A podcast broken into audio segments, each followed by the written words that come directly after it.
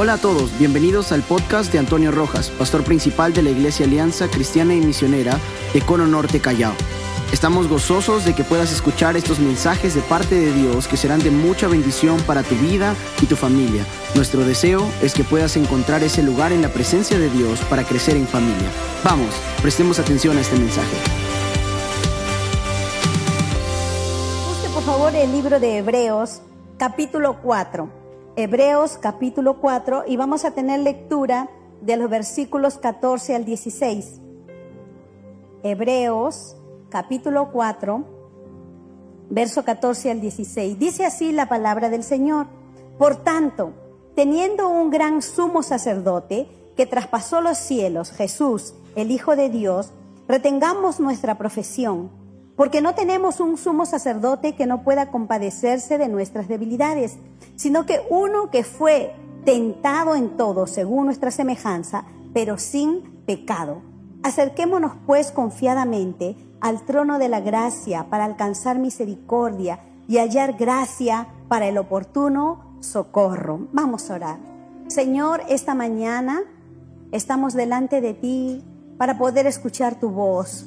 Y creemos, Señor, que es a través de tu palabra que tú te revelas a nosotros, de tal manera que podamos estar firmes y convencidos que tú eres nuestro Señor, para poder crecer en fe, Señor. Y esa seguridad que tenemos en ti, podamos transmitirlos a nuestra familia, a otras familias, de tal manera que el mundo pueda ver tu presencia en nosotros y pueda dar gloria a tu nombre. Tú eres un Dios de milagros. Así que Señor, aquí estamos, tu pueblo, háblanos que escuchamos lo que tú tienes para nosotros. Te lo pedimos en el nombre de Jesús. Amén y amén. Dios, Dios use una vez más a nuestro pastor en esta mañana. Amén. ¿Cuántos están listos para escuchar palabra de Dios? Dígale que está a su lado. Prepárate, prepárate, dile. Prepárate. Allí en la transmisión también, prepárate. Espero, espero que haya leído el libro de los Hebreos. Recuerde que cada semana estamos leyendo uno o dos libros ahora del Nuevo Testamento que es más pequeñito. Estamos aprovechando en leer más libros. El domingo, la semana pasada, leímos Tito y Filemón, pero este, esta semana nos ha tocado leer el libro de Hebreos. Si usted eh, ha leído Hebreos, por favor, ahí los que están en la transmisión, escriba amén. Pero si los que aquí han leído el libro de los Hebreos, diga amén, por favor. Qué lindo, qué lindo. Entonces, recuerde que durante este mes tenemos que leer algunos libros, eh, Tito, Filemón, Hebreos, Santiago, primera y segunda de Pedro. Todos estos libros eh, los vamos a enseñar durante este mes de noviembre y vamos a hablar sobre los principios de la fe y la conducta cristiana. Muy importante entenderlo, la fe y la conducta cristiana. Así que esta semana eh, nos toca leer el libro de los hebreos y estudiar a la luz de los hebreos estas verdades sobre la fe y la conducta cristiana. El próximo domingo se estará hablando según Santiago, el mismo tema, y el siguiente domingo, que es el último, eh, se estará hablando sobre el mismo tema, pero según primera y segunda de Pedro. Entonces es importante que aprovechemos lo que el Señor tiene para nosotros durante este mes.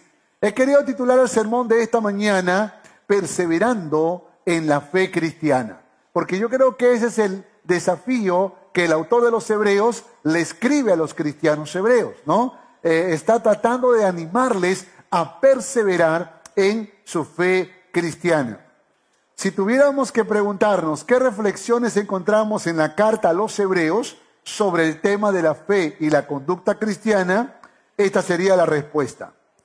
Por la fe en Cristo Jesús, el gran sumo sacerdote por excelencia, podemos acercarnos al trono de Dios para recibir misericordia y gracia para el oportuno socorro. ¿Cuánto dicen amén a esto? De nuevo, de nuevo, de nuevo. Por la fe en Cristo Jesús, ¿cuántos están en la fe en Cristo Jesús? El gran sumo sacerdote por excelencia. ¿Quién es el gran sumo sacerdote? Cristo Jesús. Podemos acercarnos al trono de Dios. Amén Tenemos acceso al trono de Dios. ¿Para qué?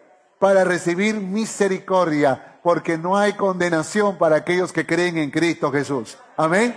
Sino que recibimos misericordia y gracia. ¿Qué gracia? Unción, fuego, poder. Eh, eh, eh, eso que tú necesitas, fuerzas. el fuego de Dios, dice la palabra, para el oportuno socorro. Amén para el oportuno socorro. ¿Qué estaba pasando con los cristianos hebreos? Estaban viviendo tiempos de gran adversidad.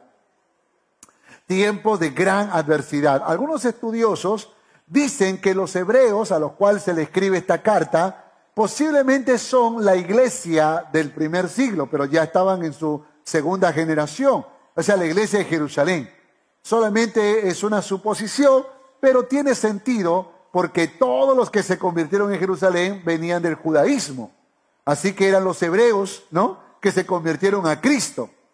Y por supuesto, todas las iglesias que se plantaron luego fuera era una combinación de hebreos y gentiles, ¿no? Pero la comunidad propiamente hebrea o, o ex judía eran los que estaban en la iglesia de Jerusalén. Nosotros sabemos que la iglesia de Jerusalén pasó por persecución. ¿Se acuerdan, no? cuando murió Esteban, dice que fueron dispersados por toda Judea y Samaria. Pero también comenzaron a ser despedidos, fueron amenazados a dejar la fe cristiana. Y así como había muchos que eran salvos cada día, había muchos cada día que morían por su fe en Cristo Jesús. Eran expulsados de sus propias casas. De hecho que hasta hace algunos años yo conocí a un, a un ex judío que se convirtió a Cristo y se convirtió en un país de Europa y luego él vuelve a Israel contándole a sus padres que él este, eh, eh, se había convertido a Cristo. Los padres se habían enojado tanto con este joven cristiano que, eh, que cuando se enteraron el día que iba a regresar, sus padres decidieron velarlo como si hubiese muerto. Tanto que el joven cuando llegó a su casa se dio cuenta que lo estaban velando, su ropa. Entonces él le dijo, pero papá, yo no estoy muerto, yo estoy vivo. El papá le dijo, el día que tú entregaste tu vida a Cristo, tú moriste para nuestra familia. Lo cual significa que hasta el día de hoy es tan difícil que un, eh, eh, un judío o, un, o un eh, israelí, en este caso, sea convertido al cristianismo, porque hay un rechazo total a la fe cristiana. Y esto viene de la antigüedad. Entonces los cristianos eran muchas veces golpeados certeramente para abandonar su fe cristiana. Se desanimaban, se desalentaban, encontraban que no tenían fuerza para continuar, que muchos estaban sufriendo por causa de Jesús. Sin embargo, cuando el autor a los hebreos, y a mí me parece que fue Pablo, cuando el autor a los hebreos eh, escribe la carta, va a revelar tres cosas acerca de Cristo. Bueno, puede que revele mucho más, pero yo tengo que poner tres puntos y tres cosas que quiero remarcarlos en ustedes, en nosotros, porque también nosotros, aunque nadie nos persigue a muerte, nadie nos vela porque habíamos entregado nuestra vida a Cristo, nadie nos despide del trabajo por eso, pero de alguna manera todos somos muchas veces probados, somos tentados y más de uno ha tenido eh, ha pensado en abandonar la fe cristiana, en retroceder, eh, en, dejarlo, en dejar la, la iglesia y tantas otras cosas más. Y creo que la misma verdad que aprendieron los hebreos podemos aprenderlo nosotros también. ¿Cuántos dicen amén a esto? Ok, vamos entonces con la primera. La primera revelación del libro de los hebreos, Cristo es supremo. Cristo es supremo. Esto es muy importante entenderlo porque uno de los grandes problemas del primer siglo fue la influencia del gnosticismo. O sea, no solamente habían judaizantes que estaban intentando hacer volver a los cristianos y sobre todo a los hebreos cristianos al judaísmo. Porque recordarán en otros mensajes que hemos predicado que habían algunos judaizantes que llegaban a las iglesias cristianas y le decían, eh, no solo Cristo, la ley es importante, Moisés es importante, y de alguna manera confundían a los cristianos. Y Pablo tuvo que hablar, por ejemplo, a los romanos, explicando eh, que Jesucristo es, es, el mediador, es el único, eh, eh, la fe en Jesucristo es lo que verdaderamente salva y no la ley, ¿no? y mucho de esto también estaba pasando en otras iglesias.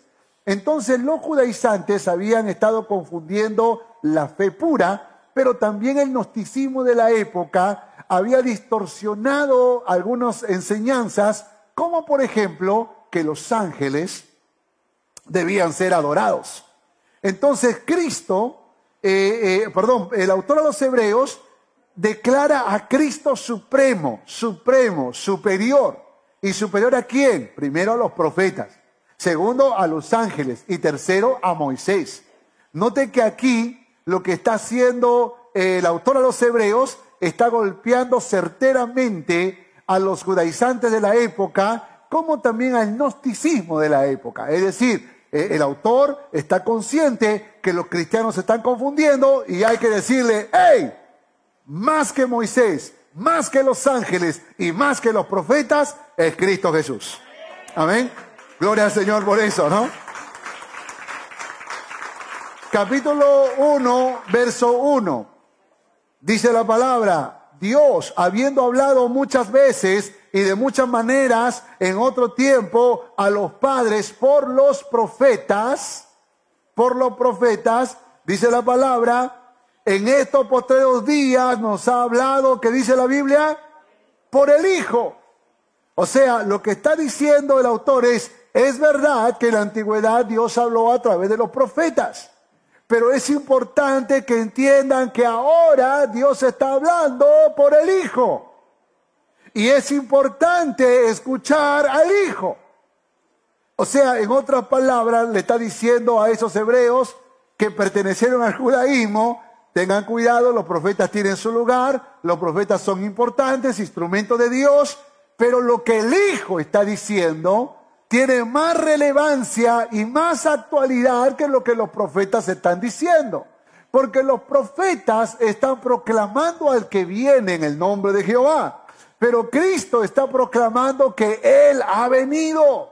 Por lo tanto, hay que escuchar al Hijo. Eso es lo que está diciendo el autor. Pero dice algo más. Y para eso abra su Biblia, por favor, porque no todo lo puedo poner aquí en, el, en la diapositiva. En el verso 3, hablando del Hijo, verso 3, lea, busque su Biblia, por favor. Y si no ha traído, que sea un cristiano, por favor. Capítulo 1, verso 3. El cual siendo el resplandor de su gloria y la imagen misma de su sustancia, y quien sustenta todas las cosas con la palabra de su poder, habiendo efectuado la purificación de nuestros pecados por medio de sí mismo, se sentó a la diestra de la majestad en las alturas. Aleluya. Ese es Cristo Jesús. Amén. Entonces le está diciendo, eh, el autor eh, está diciendo, tienen que mirar a Jesús porque Jesús no es un profeta. Jesús es el enviado por Dios. Más aún es aquel que murió por nosotros para que seamos redimidos de nuestros pecados. Más aún es aquel que resucitó y que ascendió a los cielos y está sentado a la diestra de Dios Padre. Esto probablemente no lo entendamos todavía, pero tiene que saber que esa posición es una posición de defensor, de abogado defensor, de protector de sus hijos. Por lo tanto, lo que está diciendo que nuestra confianza no tiene que estar puesta en los profetas, sino más bien en aquel que murió por nosotros, entregó su vida por nosotros, nos redimió de nuestros pecados y hoy está a la diestra de Dios Padre abogando por sus hijos. ¿Cuántos dicen amén a esto? Ponga su confianza en Cristo Jesús. No lo ponga en un profeta, dice el autor de los hebreos, póngalo en Cristo Jesús. Lo segundo, los ángeles, superior a los ángeles. Dice la palabra en Hebreos 1.4, hecho superior, tanto superior a los ángeles, cuanto heredó más excelente nombre que ellos. Jesús fue hecho superior a los ángeles interprete ese hecho no como que Jesús fue hecho por Dios o fue creado por Dios, que eso es lo que los testigos de Jehová intentan enseñar. Error garrafal, porque la palabra griega ginomai, hecho, ginomai, significa establecer, constituir, declarar. En otra palabra, cuando la Biblia dice que fue hecho, y puede que esta traducción no sea tan específica, según la palabra griega, lo que trata de decir es que fue declarado, fue establecido, porque Jesucristo es el Hijo de Dios. Pero, pero los versículos siguientes nos dan más claridad. Por favor, lea el verso 5. El verso 5 dice, porque a cuál de los ángeles dijo Dios jamás, mi hijo eres tú, yo te he engendrado hoy, y otra vez yo seré el padre y él será a mi hijo. Y otra vez cuando introduce al primogénito en el mundo, dice, adórenle todos los ángeles de Dios. Entonces el autor de los Hebreos dice, Jesús no es hecho Jesús eh, no fue creado como los ángeles fueron creados. Jesús fue establecido, fue coronado, fue honrado, fue valorado, fue eh, eh, declarado hijo de Dios y es más, Dios Padre dijo, adórenle los ángeles. Y eso queda implícito que al único que se le adora es a quién? ¿Es a quién? Por lo tanto, Jesucristo es por lo tanto, Jesucristo es. Entonces la Biblia está diciendo, ustedes no confíen en los ángeles ni pongan su esperanza en los ángeles. Imagínense que un cristiano decía, ay ángel, arcángel Gabriel, ayúdame. Ay arcángel Miguel, ayúdame. Usted no puede poner su esperanza en un ángel ni en ningún arcángel, porque hay uno que ha dado su vida por nosotros y es digno de toda alabanza y es digno de toda adoración y es aquel que Dios lo estableció superior a los ángeles, Jesucristo. Amén entienda esto, por favor, porque todavía hay algunos que dicen ángel de la guarda, dulce compañía. No, no, no, no, no, no. Usted no tiene que estar orando a ningún ángel. Ore a Jesucristo. Amén. Eso es importante entenderlo. Esa es la razón por la cual estás eh, fallando en tu vida cristiana y estás derrotado todo el tiempo porque no has puesto tu esperanza en el único que es el intercesor y el que te da la gracia y la unción para tener victoria. Mire, lo que dice la palabra. Tú quieres saber qué hacen los ángeles. ¿Y para qué sirven los ángeles? Acá está. Capítulo 2, verso 14. Dice, ¿no son todos espíritus ministradores enviados para servicio a favor de los que serán herederos de la salvación? Esto es tremendo, ¿eh? O sea, los ángeles, tú no tienes que pedir que venga un ángel. Quiero un ángel aquí. ¿Quién eres tú para, para decir eso? No, no, no. El Señor envía a sus ángeles. ¿Sabe? Mi cuñada, que es la esposa del pastor de Guaral, me contó una vez que ella estaba en una vigilia y como a la medianoche decidió ir a su casa y pasó por un pasaje, un pasaje muy pequeñito, oscuro, para llegar a su casa. Tiene que pasar por ese pasaje, si no tiene que dar una vuelta muy grande entonces ella decidió con mucho temor pasar por ese pasaje, oró a Dios, le dijo, Señor, ayúdame, más peligroso es dar toda la vuelta, mejor paso por este pasaje. Y no se dio cuenta que había un grupo de muchachos que estaban drogándose dentro de ese pasaje oscuro. Así que ella cruzó y cuando se dio cuenta ya no podía hacer nada, siguió cruzando, los muchachos lo vieron, no le dijeron nada. A la semana siguiente se convirtieron algunos chicos en la iglesia y uno de ellos se le acercó a mi cuñada y le dijo, Señora, yo quería pedirle disculpas porque yo intentaba robarle la semana pasada cuando usted pasó por el pasaje. Y ella dijo, ay, tú eres uno de los que estaba ahí. Sí, sí, pero yo quiero hacerle una pregunta.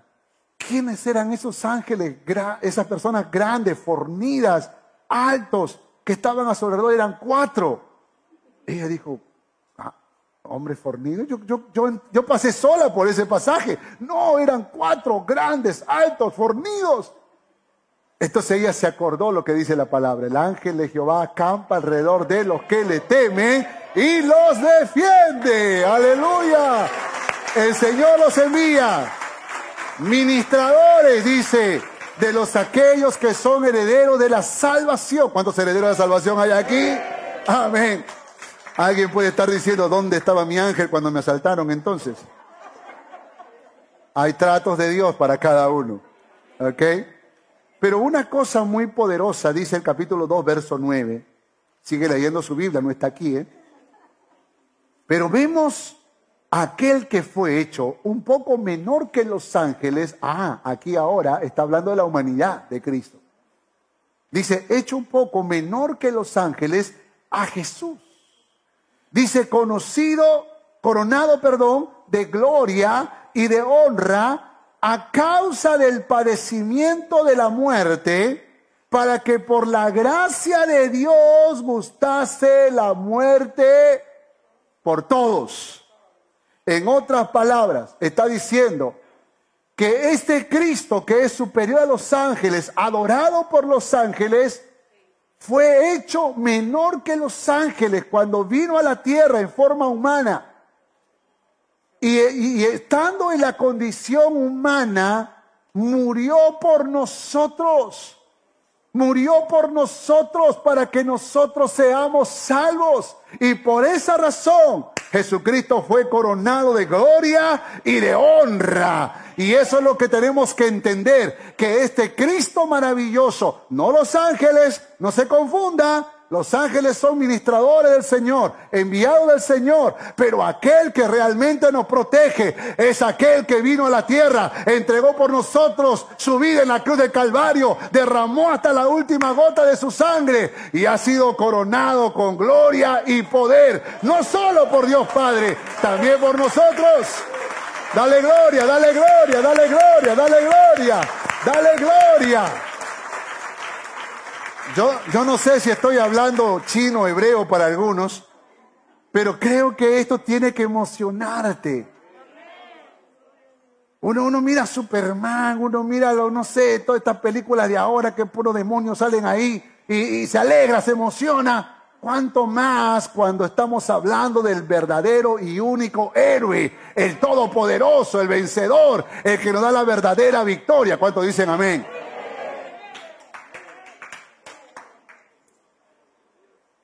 Superior a Moisés. Dice en Hebreos capítulo 3, verso 3, porque de tanta, de tanto mayor gloria que Moisés es estimado digno este. En la tradición del lenguaje actual dice, pero Dios le dio a Jesús mayor gloria que a Moisés. Qué tremendo, qué tremendo. No me toques a Moisés, dicen los hebreos. A Moisés no me lo toque, por favor, porque Moisés era admirado, era elogiado, era reconocido, tanto que la ley se conocía como la ley mosaica. O sea, no era la ley de Dios. Eh, claro, era la ley de Dios, pero la conocía como la ley mosaica. ¿Se acuerdan cuando Jesús reprendió a los que eh, se, permitían dar carta de divorcio? Y, y, entonces Jesús dijo, claro, sí, porque Moisés se lo permitió. Moisés, pero así no fue al inicio. O sea, papá Dios dijo otra cosa. Pero la gente comenzó a, seguir a Moisés al punto que estaba adorando casi a Moisés. Y claro, como nosotros somos idólatras por naturaleza, preferimos escuchar a un hombre que escuchar al mismo Dios. Y preferimos reconocer a un hombre que reconocer a Dios. Y aquí entonces el autor de los Hebreos les dice, Jesús es mayor que Moisés. ¡Fua! Eso fue un flechazo. Un flechazo. Y eso es importante entenderlo. A nosotros los padres nos pasa algo parecido. Por ejemplo, nuestros hijos se hacen profesionales, crecen, se hacen profesionales exitosos, empresarios.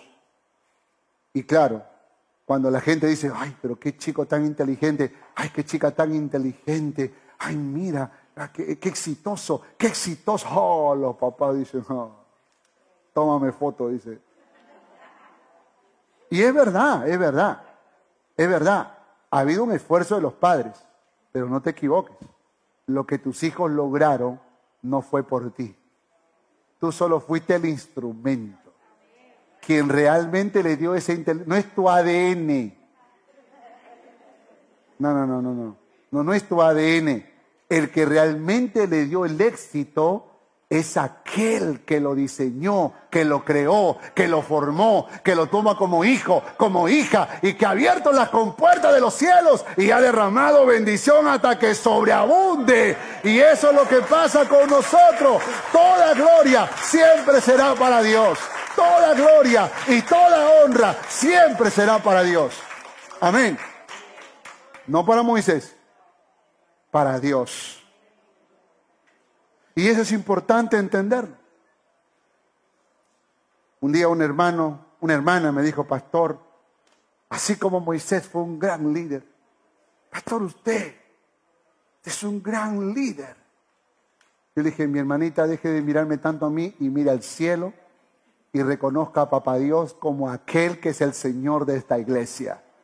Porque creo que es importante. Ahora, no es que yo no quiero que me, que me reconozcan, no, no, no, claro que sí.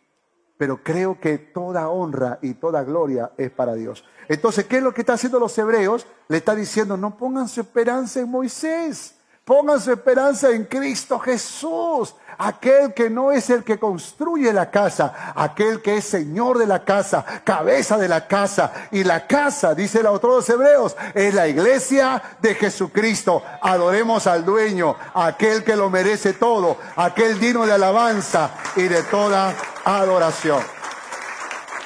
Entonces lo primero que hace el autor de los Hebreos es desarmar ese espíritu de dependencia y de adoración a los profetas, a los ángeles y a Moisés. Y dice que Cristo es supremo, Él es superior. ¿Cuántos creen que Cristo es superior? Por esa razón nuestra esperanza está puesta en Él. Pero segundo, el segundo punto es que Cristo es sumo sacerdote. Cristo es sumo sacerdote. Lea Hebreos capítulo 4. Por tanto, teniendo un gran sumo sacerdote que traspasó los cielos, Jesús el Hijo de Dios, retengamos nuestra profesión, porque no tenemos un sumo sacerdote que no podemos compadecernos, de, que no puede compadecerse de nuestras debilidades, sino uno que fue tentado en todo según nuestra semejanza, pero sin pecado. Acerquémonos pues confiadamente al trono de la gracia para alcanzar misericordia y hallar gracia para el oportuno socorro. En el verso 14, eh, la declaración, mantengámonos firmes en nuestra profesión, otra traducción va a decir en nuestra confesión. La palabra griega dice reconocimiento, pacto mantengámonos firmes en nuestro compromiso, mantengámonos firmes en nuestro pacto, mantengámonos firmes en nuestra profesión, mantengámonos firmes en nuestra confesión de fe. ¿Por qué razón el autor dice esto? Porque los cristianos estaban desertando. Entonces necesitan algo que los ayude. Ahora el autor de los Hebreos dice, dice, tienes que seguir perseverando porque tenemos a Jesús como nuestro sumo sacerdote. Escuche esto, por favor, porque esto es muy importante, muy importante.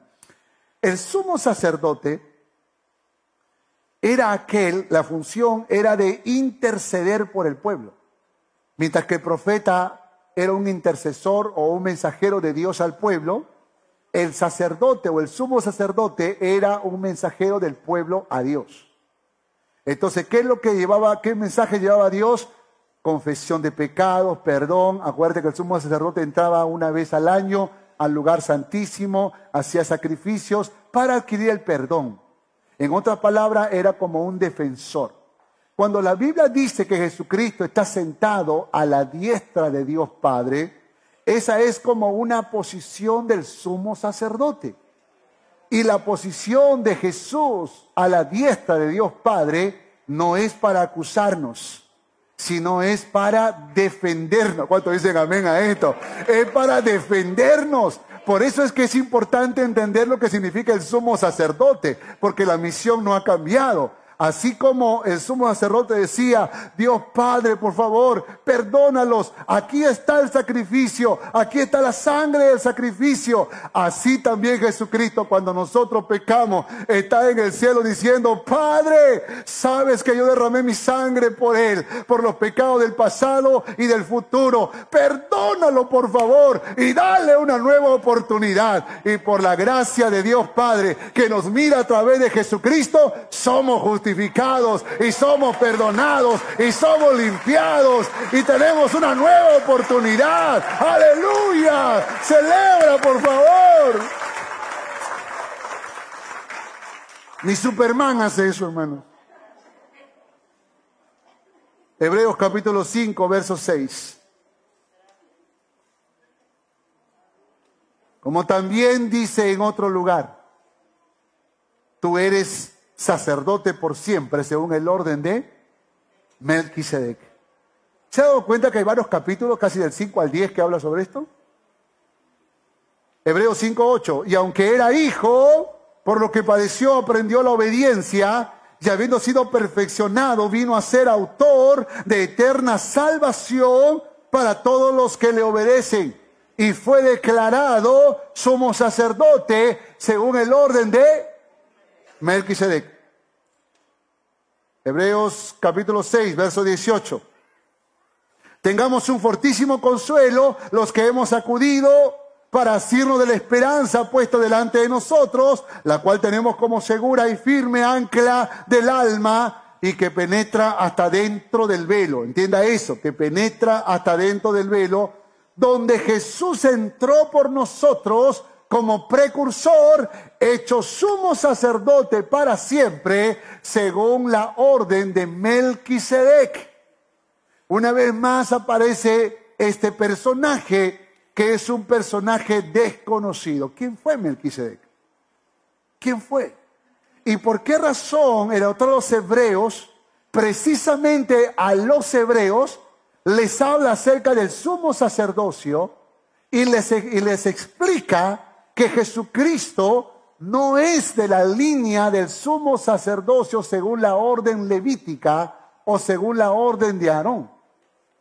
sino más bien según la orden de Melquisedec. Es muy interesante. Ahora, ¿quién es Melquisedec? No tengo que añadir nada a lo que la Biblia dice. Lea conmigo, capítulo 7, verso 1. Porque este Melquisedec, rey de Salén, sacerdote del Dios Altísimo, que salió a recibir a Abraham, que volvía de la derrota de los reyes y le bendijo, a quien asimismo dio Abraham los diezmos de todo, cuyo nombre significa primeramente Rey de Justicia y también Rey de Salén, esto es Rey de Paz. Por esa razón, algunos teólogos explican que esto es una cristofanía. Es una manifestación de Cristo en el Antiguo Testamento.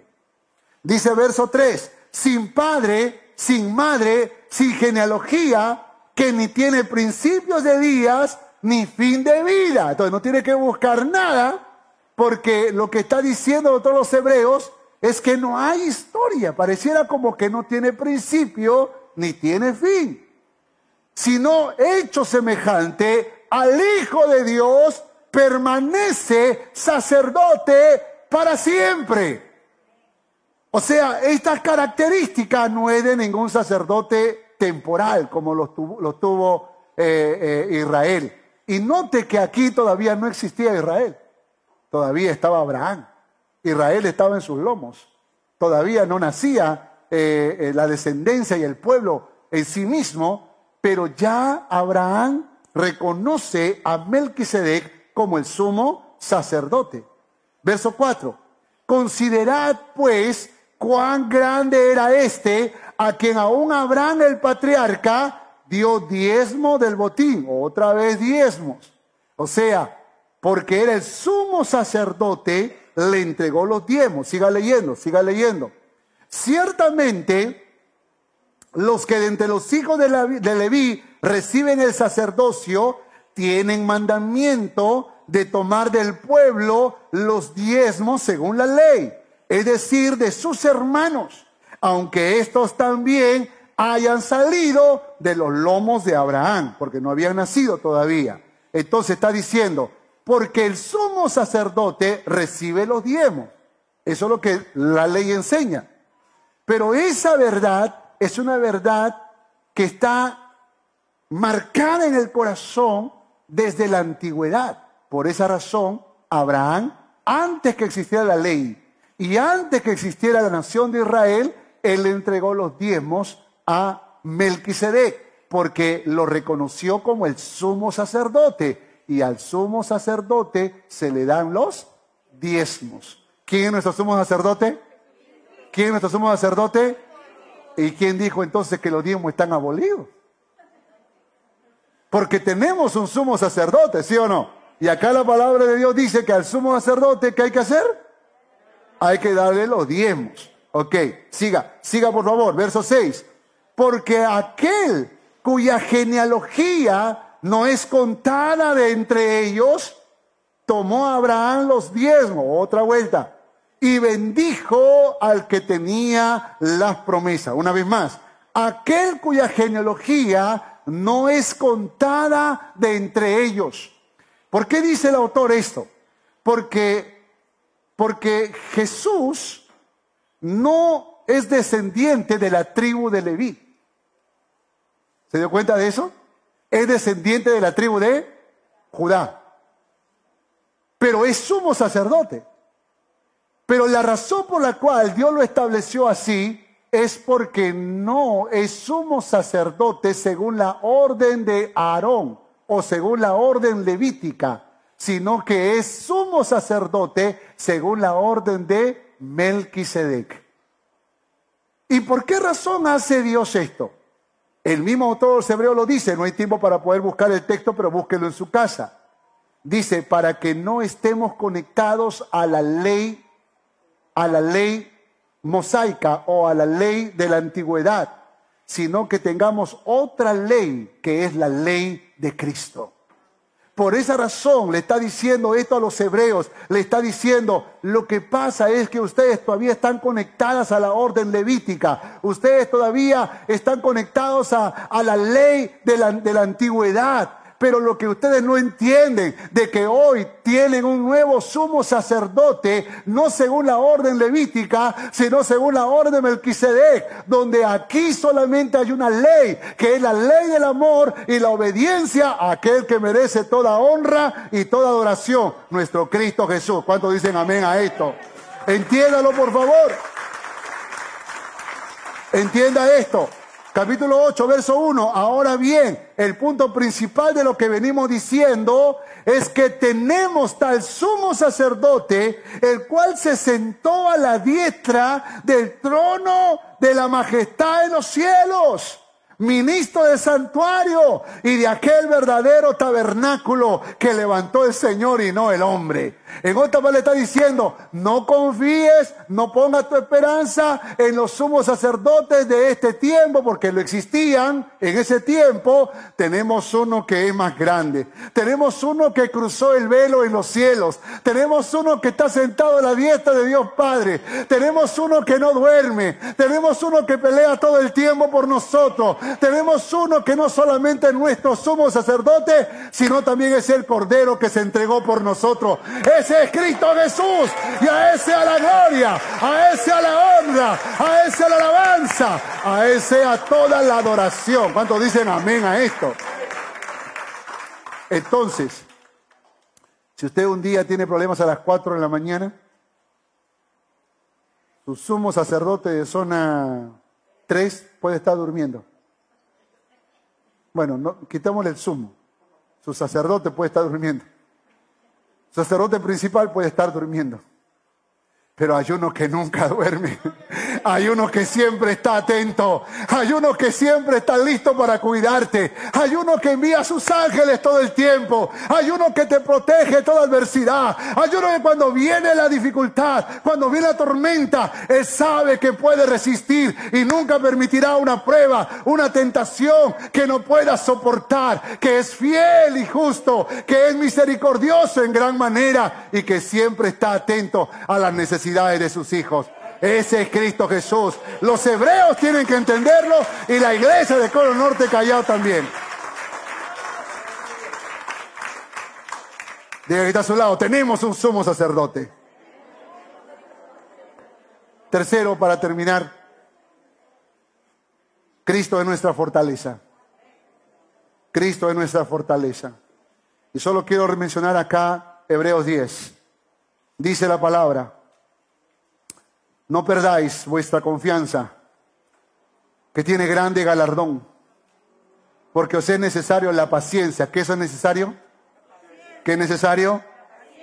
Diga está a su lado, paciencia. Porque habiendo hecho la voluntad de Dios, obtengáis la promesa. ¿Quiénes obtienen la promesa? Los que esperan con paciencia. Los desesperados no la reciben. Porque alguien puede decir, los hijos de Dios lo reciben. No, porque entre los hijos de Dios hay carnales y desesperados. Los que esperan con paciencia. Amén. Porque un poquito, dice verso 37, y el que ha de venir vendrá. No tardará. Tranquilo, tranquila. Verso 39, porque nosotros no somos de los que retroceden para perdición, sino de los que tienen fe para preservación del alma. ¿Cuántos dicen amén? ¿Cuántos dicen yo soy uno de ellos? Amén, amén. No somos de los que retroceden, somos de los de la fe, de los que perseveran para preservación del alma. Dale un fuerte aplauso si tú eres un hombre de fe. Ahora comprende, ahora comprende por qué en Hebreos 11 habla de los héroes de la fe. Porque esos son los que confiaron en Dios. Esos fueron los que esperaron en Dios. Esos fueron los que caminaron con Dios. Esos fueron los que le creyeron a Dios. El día de ayer escuchando el mensaje de mi hijo Josías, impresionante, me encantó cuando él estaba diciendo, a veces vivimos una vida cristiana tan común y corriente que nos olvidamos que tenemos una fe para ver cosas extraordinarias en nuestras vidas. Y es verdad, hermanos. Tenemos un banquete frente a nosotros, pero estamos comiendo arroz con huevo. Estamos, estamos teniendo, tenemos mucho, mucha riqueza, pero vivimos como mendigos.